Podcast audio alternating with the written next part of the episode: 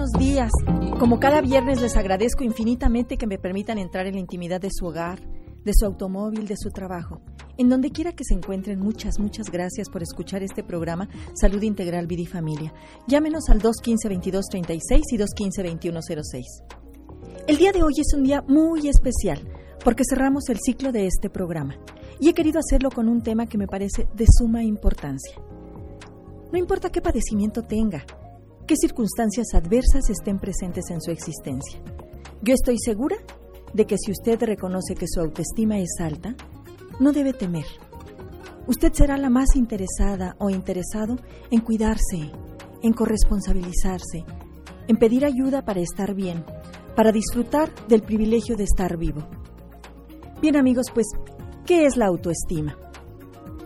La autoestima es el valor que nos asignamos como personas y se basa en los pensamientos, sentimientos y sensaciones o experiencias que vamos acumulando a lo largo de nuestra vida.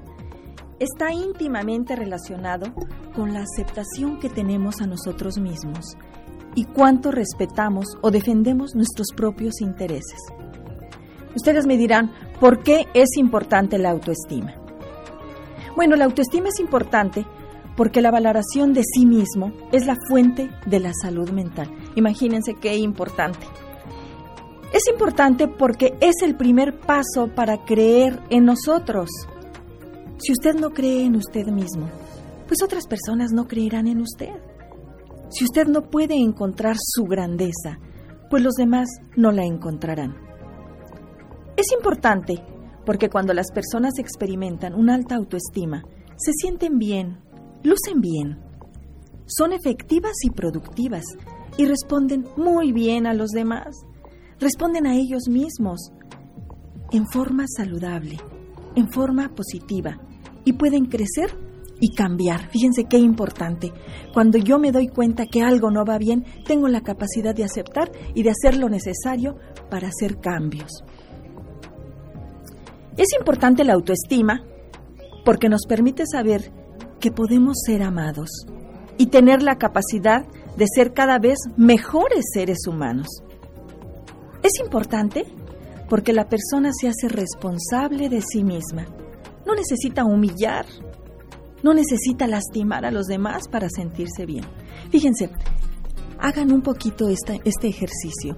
Recuerden, ¿cuántas veces han visto que los que detentan el poder, como son los patrones, incluso los hijos de los patrones, los gobernantes, los médicos, los directores, los maestros, los sacerdotes, incluso los padres de familia, en fin, cualquier persona que por circunstancias de la vida se encuentra por encima del otro, jerárquicamente por ese poder. Por ese simple hecho, se sienten con derecho de humillar, de lastimar. Pobrecitos. Qué baja autoestima y qué pobre salud mental. Requerir de esto para sentirse bien. Realmente es lamentable, ¿verdad amigos? Pero, como les digo, qué frecuente es que veamos todo esto. Y ustedes se preguntarán, bueno, ¿y cómo se adquiere la autoestima? Es importante saber que la autoestima crece, se fortalece o debilita de acuerdo a las circunstancias de la vida. Desde muy pequeños recibimos una serie de mensajes que van conformando la imagen de nosotros mismos y del mundo. Los primeros intercambios de afecto se dan desde el vientre materno. Posteriormente, entre el recién nacido y su madre, que es la que va a satisfacer todas sus necesidades. El cuidado amoroso que le den sus padres a ese recién nacido, satisfaciendo sus necesidades básicas, es percibido por éste y habrá de constituir los cimientos de la visión positiva de sí mismo a futuro, sintiéndose entonces merecedor por ser valioso. Y más aún, si estos cuidados, amigos, van acompañados de sonrisas, de abrazos, de canciones, de conversaciones, etc. Caramba, ¿cuánta falta hace que las mujeres tengamos conciencia de lo importante que somos en la construcción de la seguridad y felicidad de los seres humanos, de nuestros hijos. Porque ellos, pues forman parte de la sociedad y en ella van a desplegar todo lo aprendido. Por favor, yo les pediría a todos aquellos padres que tomen conciencia de su importancia dentro de la formación y estructura de sus hijos. No construyamos ese ciclo de hogares de soledad. Fíjense, por circunstancias en nuestra historia, en la vida, la mujer y el hombre hemos tenido que salir a trabajar. ¿Para qué? Pues para satisfacer necesidades básicas. Antes los hogares tradicionales trabajaba únicamente el padre y la madre se quedaba al cuidado de los hijos. Y eran mucho más numerosas las familias. Éramos mucho más numerosas. Ahora se tiene uno, dos, tres hijos. Ya es mucho decir que hay cuatro hijos. Y sin embargo, bueno, por, por así requerirse satisfacer esas necesidades básicas salimos del hogar. Y esto en muchas mujeres va a conllevar el abandono de esas necesidades para, lo, para la que ella antes atendía, de esos roles y de esas funciones cuando ella estaba al cargo en, la, en el hogar. Y esto va a crear un sentimiento de culpa por abandonar. Muchas veces los tenemos conscientes y otras veces no. ¿Y qué se hace? Pues se compran cosas materiales para llenar esos huecos que hemos estado dejando. Y esto en un principio que salimos para trabajar, para cubrir necesidades básicas, ahora lo hacemos para necesidades que ya no son básicas. Ya queremos un mejor carro, una casa más grande, más zapatos, más juguetes, los últimos aparatos electrodomésticos. En fin, nos enrolamos en ese ciclo y dedicamos mucho más tiempo al trabajo. Al dedicar más tiempo va a haber más abandono, más soledad, más culpa, más vacíos. ¿Y cómo lo llenan nuestros jóvenes? ¿Cómo llenan esos vacíos dentro de esta inmadurez que tienen y de esas necesidades que no estamos cubriendo?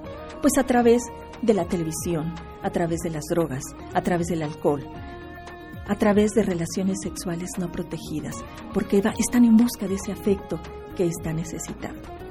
Vuelvo a repetir, amigos, no construyamos y no entremos en ese ciclo de hogares de soledad porque requerimos mucha presencia, sobre todo cuando los niños están estructurando su personalidad, cuando estamos estructurando todas aquellas conductas que se requieren para un ser humano que tenga un compromiso posteriormente consigo mismo, porque está satisfecho. Estamos llenando todo lo que él necesita, no nada más las necesidades básicas, sino también el afecto, el amor, estamos llevándolo de la mano para que aprenda a ir caminando. Fíjense bien, a lo mejor ustedes han escuchado que alguien tiene baja autoestima. Pero ¿cuáles serían las características de una persona con baja autoestima? Pues se siente que vale poco y espera que los demás le asignen un valor. Por sí solo él no se sabe valioso, porque así no se lo han enseñado o si se lo enseñaron, como lo dijimos anteriormente, puede irse hacia abajo y puede vaciar esa autoestima que se tiene. La persona con baja autoestima acepta actitudes como el engaño, el maltrato y el desprecio de los demás. La persona con baja autoestima se asume como mi víctima y emite pensamientos como, pobrecita de mí, he sufrido mucho, nadie me comprende. Considera que la culpa de su situación depende de otros y no de uno mismo. No olviden amigos que las circunstancias en la vida no las elegimos nosotros. Suceden, pero sí nos toca a nosotros hacernos conscientes y responsables de cómo reaccionamos ante esas circunstancias adversas. Pues la persona con baja autoestima tiende a cometer actos autodestructivos, como abusar del alcohol, de las drogas, abandonar los estudios, prostituirse, controlar su peso a través de la anorexia, de la bulimia. La persona con baja autoestima busca siempre el reconocimiento de otros mediante la ostentación de cosas materiales. Quieren tener el último carro para sentirse que son valiosos, la mejor ropa de marca, quieren el mejor reloj, incluso hasta la novia más guapa. O sea, todo lo que esté fuera es lo que a ellos los alimenta, porque están muy, muy necesitados de un reconocimiento por todos los que les rodean. Usualmente, estas personas con baja autoestima va a crecer en familias fracturadas o disfuncionales, donde enfrentan sentimientos de inutilidad, crítica, castigos por los errores cometidos. A través de quejas y críticas, también esta persona busca la atención o hacerse el simpático para que los demás lo acepten. Tiene necesidad compulsiva de estar llamando la atención. Suele interrumpir de manera inapropiada para que los demás se fijen en lo que está haciendo. La persona con baja autoestima muestra un temor excesivo a equivocarse. De hecho, el temor a no tener éxito lo paraliza y le crea una actitud muy insegura. Confía muy poco en sí mismo y tiene una actitud desafiante, agresiva, encubre su frustración y tristeza con sentimientos de rabia. El temor a la falta de aprobación lo compensa transformando su inseguridad en una conducta agresiva. Bien amigos, pues vamos a un breve corte y regresamos a Salud Integral Vida y Familia. Mi nombre es Irma Quintanilla González, especialista en medicina familiar y terapeuta familiar. Hoy estoy hablando sobre autoestima. Llamen al 442-129-9838 si quiere atención médica, orientación, apoyo o terapia. Bien amigos, pues gracias por continuar con nosotros. No olviden que pueden consultar la página del programa y escuchar las veces que ustedes gusten esto, este y nuestros programas anteriores. La página es www.saludintegralvidifamilia.com o llámenos al 2 al 442-129-9838 al Centro Integral de Atención Familiar, ubicado en la calle 17 de octubre, número 59, en la colonia Guadalupe Victoria, muy, muy cerquita de la Universidad Marista. Estamos hablando de autoestima. ¿Y cuáles son las características de las personas con alta autoestima? Que seguramente hay muchas, ¿eh? Pues las personas con alta autoestima enfrentan al mundo con mayor seguridad, se relacionan con personas positivas, no tienen miedo a desarrollar sus habilidades, a mostrarse como son. Acepta los retos que le presenta la vida, se arriesga y prueba cosas nuevas. No se queda anclado siempre en lo seguro. No se queda solo en su área de confort. Tiende a experimentar siempre cosas nuevas, sin llegar a ser esto compulsivo, obviamente. Le da prioridad y jerarquía a los intereses propios, no perjudicando a los demás no lastima, no humilla o devalúa. Evita perjudicar sus relaciones interpersonales mediante la violencia. No permite que los demás los maltraten emocional o físicamente. Sabe poner límites. Es abierto. Acepta errores y cualidades. Habla de logros y fracasos en forma directa y honesta, por lo que, se, por lo que siente que es una persona competente y que vive con las exigencias y desafíos de la vida. La persona con alta autoestima se acepta como es, teniendo una actitud positiva y alegre hacia la vida, apreciando lo bueno de los otros, reconociendo que todos los demás seres humanos son valiosos. Estas personas con alta autoestima habitualmente crecen en familias funcionales. Ya hemos hablado de este tema en otros programas donde se aprecian las diferencias. No todos son mueganitos, ni igualitos, ni piensan lo mismo.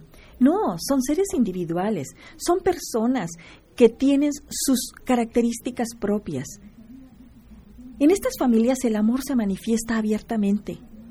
Los errores sí se cometen, porque somos seres humanos, pero sirven de aprendizaje. La comunicación que hay entre los miembros de estas familias es abierta.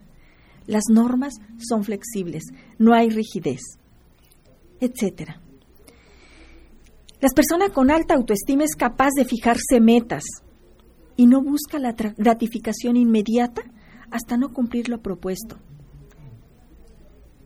Tiene una alta tolerancia a la frustración, generalmente responsable de su tarea, es servicial y procura dar solución a los problemas.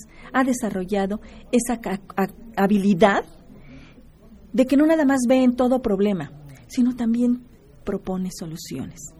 No nada más descalifica, sino también califica positivamente.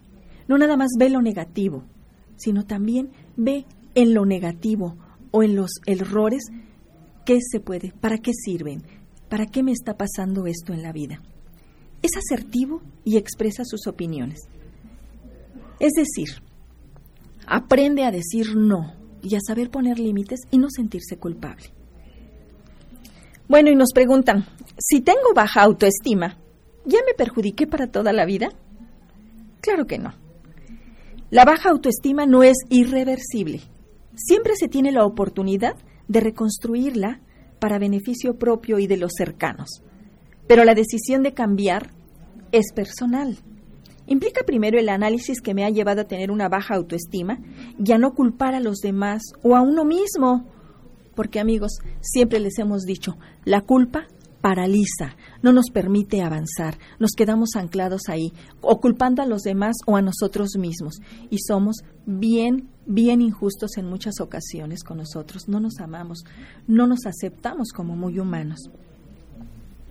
Es importante que sepan que todo cambio, todo aquel cambio que queremos operar en nuestra vida, en nosotros mismos, requiere de tiempo antes de que esto sea visible y natural. Sin embargo, la constancia, la actitud positiva son las claves para lograrlo. Asimismo, se hace indispensable aceptarse como es uno y quererse. Es necesario tener humildad y reconocer cuando no podemos solos, cuando necesitamos de ayuda profesional, terapéutica. Es importante que sepan que para trabajar en terapia se requieren de dos elementos. Uno, que es el paciente o el cliente, que también así se le reconoce, y que éste reconoce un sufrimiento y pide ayuda. Y no es porque lo decidan o sus papás o sus parejas o los que le rodean. Nadie puede decidir que alguien acuda a terapia para cambiar. Esta es una decisión muy personal y se debe tener la capacidad de reconocer que se quiere cambiar porque se está sufriendo o él, ella o su familia. El otro elemento de la, de la terapia es un profesional con una preparación académica, un entrenamiento supervisado. No basta la buena voluntad, amigos, todos podemos dar consejos. Se requiere por parte del terapeuta varias características. En primer lugar, que tenga una estabilidad emocional, una madurez personal, una capacidad de escucha y comprensión y una capacidad intelectual con una actitud muy, muy humana. La terapia, amigos, no es dar consejos, no es magia, requiere de la decisión de trabajar poco a poco, con pasos cortitos, para lograr grandes cambios de conducta, de actitudes, de pensamientos o de afectos. La baja autoestima, amigos, conlleva efectos negativos como el dolor, la angustia, la duda, la tristeza, el sentirse vacío, el vivir con una inercia nada más, con culpa y con vergüenza. En tanto que el alta autoestima está relacionada con efectos positivos, como son el gozo, el placer, el entusiasmo, el interés por la vida. Amigos, como conclusión de este tema, que es amplísimo, Qué básico es que sepan que para lograr una alta autoestima se requiere de varios aspectos. Uno de ellos, y tomen, tomen lápiz y, y papel si quieren, es el autoconocimiento. ¿Qué quiere decir autoconocimiento? Identificar y aceptar cualidades y defectos que tenemos. Quiero conocerme como ser humano. Ese autoconcepto que es la serie de creencias que se tienen de sí mismo y que se manifiestan en la conducta. La autoevaluación, que es la capacidad interna de valorar de sí mismo lo bueno. Todos amigos tenemos algo y siempre muy bueno. Es importante que nosotros primero reconozcamos que somos buenos, que somos merecedores de estar felices, merecedores de vivir la vida plena y felizmente. Después viene otro concepto que es la autoaceptación. Es admitirse y reconocerse a sí mismos en la forma de ser y sentirse. Y por último, sería el autocuidado y autorrespeto, consiste en atender y satisfacer necesidades y valores propios, saber manejar las emociones, los sentimientos, sin culparse, sin culpar a los demás y no haciéndose daño. No duden que si ustedes deciden trabajar en esto, lograrán todo aquello que se propongan. Pues amigos, queridos radioescuchas, no me queda más que dar las gracias. Dar gracias a Dios por la vida y por las cosas maravillosas que permiten que pasen en mi vida, como es esta experiencia de estar aquí con ustedes a través de estos micrófonos. Gracias al licenciado Luis Ángel Flores Barbará y a Marianita Tres Palacios de Fomento Queretano, al grupo Radio Fórmula, a la licenciada Jacqueline Caballero, al licenciado Aurelio Peña, al licenciado del Bosque, a la querida Aloa Rodríguez siempre apoyándonos, al señor Enrique Ugalde, a OFE en general, a todos los que conforman esta gran empresa y en especial al doctor Luis Andrés Vela Bisuet. Gracias a todos por su amistad, por su confianza, por el respeto y la libertad a mi trabajo, por la oportunidad de servir a mi Querétaro a través de estos micrófonos. El principal objetivo de este programa fue empoderarlos en el conocimiento, teniendo invitados de una alta calidad profesional y humana. Gracias a todos mis colegas por su tiempo y por sus conocimientos compartidos con tanta generosidad. Ojalá y hayamos logrado despertar en ustedes el deseo de saber más cada día, para que tomen decisiones conscientes y tengan una mejor calidad de vida. Sigan consultando la página del programa www.saludintegralvidifamilia.com. Seguiremos con más entrevistas, con artículos médicos y temas de actualidad, talleres, conferencias en el Centro Integral de Atención Familiar, con proyectos que serán en beneficio de la gente de Querétaro. No duden amigos que vamos a seguir trabajando y muy pronto tendrán noticias de nosotros. No sé qué huella dejen ustedes.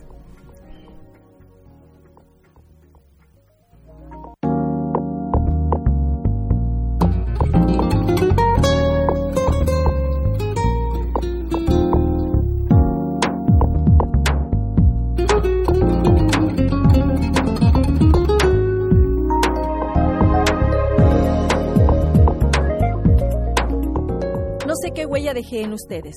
Yo me voy y me llevo la experiencia y riqueza de este tiempo vivido.